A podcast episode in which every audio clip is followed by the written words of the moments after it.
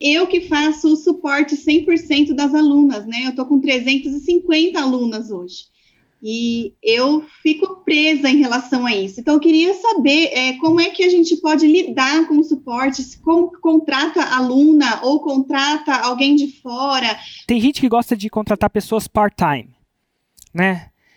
Eu, eu, eu não gosto. Eu gosto de contratar uma pessoa, treinar ela para que ela se dedique ao nosso negócio. Inclusive, muitas pessoas do suporte acabam subindo. Tem pessoas que são coordenadores de lançamento que começaram no nosso suporte enviando. Então, assim, existe uma. Eu, eu penso sempre em. Eu quero contratar alguém para ele fazer carreira dentro da minha empresa. Eu vejo minha, minha coisa como um negócio. Eu não vejo como uma, um freelancer. Onde contratar? Você pode contratar suas alunas. Tem, tem aluna que é tão boa que adoraria fazer isso para sempre. A, a minha empresa não teve muito sucesso com isso, contratando meus alunos. Quando a gente contratava os alunos, muitos vinham trabalhar para a gente pelo efeito celebridade, talvez do Érico Rocha. Tá, queriam estar tá mais perto, tá?